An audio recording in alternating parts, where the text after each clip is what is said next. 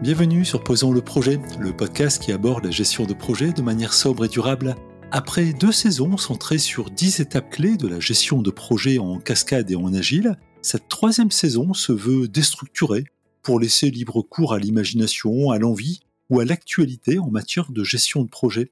Ce premier épisode de la troisième saison fait suite à un post LinkedIn relatif à la fabrication de mon deuxième bureau et à quelques questions de Stéphanie sur la sobriété de ce projet. Nous en avons donc discuté pour ensuite décider de transformer cet échange en interview, de l'enregistrer et de le partager sur Posant le projet.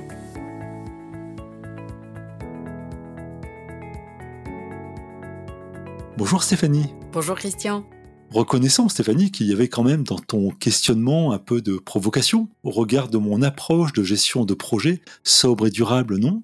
Dans la formulation, oui, certainement. Mais sur le fond, je souhaitais vraiment comprendre comment tu avais mis en application ce principe de gestion de projet sobre et durable sur cette initiative. Mais parlons-en si tu veux bien. Tu as donc publié il y a quelques jours un article sur LinkedIn avec une belle photo d'une sorte d'établi que tu qualifies de deuxième bureau. Tu vas donc exercer deux activités en parallèle? Je n'en suis pas là, non. Mon activité professionnelle consiste à transmettre de la connaissance en gestion de projet et à accompagner mes clients sur la mise en œuvre des bonnes pratiques pour la réussite de leur projet.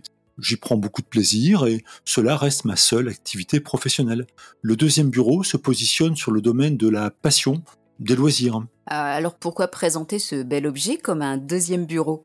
Qui pourrait d'ailleurs, moyennant quelques ajustements, prendre place dans un intérieur. Mon métier, je l'exerce principalement chez mes clients. Mon bureau principal, euh, l'objet, que j'aime aussi beaucoup, j'y passe pas mal de temps, essentiellement pour développer mes formations et organiser mes accompagnements. J'y fais aussi un peu d'admin, parce qu'il faut bien en faire aussi un peu. Et il ressemble à quoi ce bureau principal?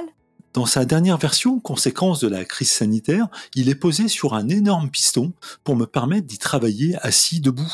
Sur cette période sans déplacement, je devais trouver une solution m'évitant de me retrouver assis des journées complètes. Et j'ai trouvé un fabricant allemand qui proposait cette solution intéressante. En matière de taille, le plateau est plutôt réduit, ce qui impose de n'avoir sur le bureau que le strict nécessaire. Ah, certainement une bonne solution pour limiter les effets de la sédentarité professionnelle. Euh, mais revenons à la question. Pourquoi présenter sur LinkedIn ce bel objet comme un deuxième bureau? Comme je disais à l'instant, mon bureau principal me permet de développer des formations en gestion de projet, le deuxième bureau se positionne en quelque sorte en extension du premier pour mettre en œuvre ses savoirs sur un domaine de pure passion, à savoir l'ébénisterie. Je l'ai d'ailleurs conçu et fabriqué comme un élément de mobilier, mobilier technique bien évidemment. Mais alors cet établi, il est sobre ou tu t'es fait plaisir? Ah, je pense pouvoir dire qu'il est sobre. J'ai d'ailleurs conduit ce projet en utilisant pas mal des recommandations partagées sur ce podcast Posons le projet. Ah oui? Et lesquelles en particulier? Celles qui concernent le livrable lui-même, bien sûr, et aussi celles qui interviennent sur la méthode. Hmm. D'accord, alors euh, dis-moi, en quoi tout cela est-il sobre? En quoi cela est-il sobre? Pour ce qui est du livrable que je considère sobre, j'aurais pu commencer par me poser comme question quel établi souhaites-tu? Et là, la réponse aurait été bien évidemment un établi Roubaud. Un établi Roubaud C'est quoi cette marque? Alors ce n'est pas vraiment une marque, c'est un type d'établi dont le modèle a été défini par euh, André Jacob Roubaud un peu avant la Révolution française, il y a donc 250 ans. Ça reste encore la référence aujourd'hui. André Jacob Roubaud avait publié à son époque une encyclopédie dans laquelle il présentait l'essentiel des savoirs sur la menuiserie en matière de dessin, d'outils, de méthodes et de conception. Et dans cette encyclopédie, il y consacre tout un chapitre sur ce qu'il qualifie de premier outil de menuiserie, l'établi. Et quel établi? Le sien est truffé d'accessoires qui facilitent le travail du menuisier ou de l'ébéniste. De nombreux ébénistes passionnés se lancent encore aujourd'hui dans la fabrication de ce magnifique établi avec tant de photos publiées sur Insta. D'accord. Mais si tu ne t'es pas posé la question de l'établi que tu souhaitais, quelle question t'es-tu posée? Ah, De mon point de vue, la question qui s'imposait, quel est ton besoin en matière d'établi? Et ça change tout. Je n'ai pas besoin d'un robot. J'ai besoin d'une surface de travail qui me permette de fixer une pièce de bois pour la travailler sur ces trois plans. Ça, c'est important. Il faut pouvoir travailler sur la face de la pièce, sur le champ ou sur l'extrémité pour y faire de beaux assemblages, par exemple. Et là, ce n'est pas André Jacob Roubaud qui m'a inspiré, mais Samuel, mon formateur en machine électroportative. Samuel qui sait fabriquer son établi robot dit souvent qu'il s'est fait plaisir et que c'était un véritable délire. Autre élément sur mon besoin, la durée d'exploitation, au-delà de laquelle je partirai sur un équipement probablement plus abouti, car mon besoin va forcément évoluer avec le développement de mes connaissances. C'est un peu comme le violon d'étude du jeune musicien qui rejoint le conservatoire, on y met 100 euros. Oui, bien sûr. Euh, et si nous avions posé la question quel violon souhaites-tu? La réponse aurait peut-être été un Stradivarius. Oui, un Stradivarius, et va savoir, Roubaud et Stradivarius ont peut-être collaboré. C'est exactement à la même époque. Hein. Et oui. Bon, ok pour la sobriété sur le produit. Elle est donc directement attachée à la précision sur l'exigence en matière de fonctionnalité. Et idéalement avec une justification par la valeur. Mais ce qui est de la méthode, euh, en quoi as-tu été sobre?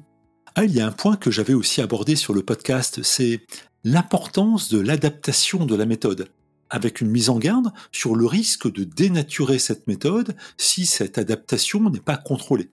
Alors ici, pour la fabrication de ce deuxième bureau, j'ai vraiment respecté la méthode, mais en intégrant un élément clé qui était que j'étais seul sur le projet. Même si je devais présenter le résultat de ce projet à Samuel, mon enseignant, lui attendait un livrable de qualité, mais sans exigence particulière sur les fonctionnalités. Les exigences, c'est moi qui les ai fixées. Alors j'ai adapté. Les notions de communication, de rapport, de comité ont été réduites à néant. Ces notions étaient réellement inutiles. Par contre, sur un processus d'apprentissage, le registre des incidences ou le registre des retours d'expérience ont été utilisés. Pour le reste, c'était euh, description de produits, décomposition de produits, diagramme de flux et plan, bien évidemment. Mmh. Euh, ça signifie que tu as utilisé la même méthode pour un projet qui relève, euh, si j'ai bien compris, du loisir. Oui, les projets sont de nature très différente, mais ils réclament tous de la méthode pour espérer les réussir. Tu parlais de registre des incidences et de registre des retours d'expérience. une entrée remarquable dans chacun de ces registres? Remarquable, je ne sais pas, mais, mais utile certainement. Euh, ah si, quand même, une entrée, une entrée remarquable sur le registre des retours d'expérience.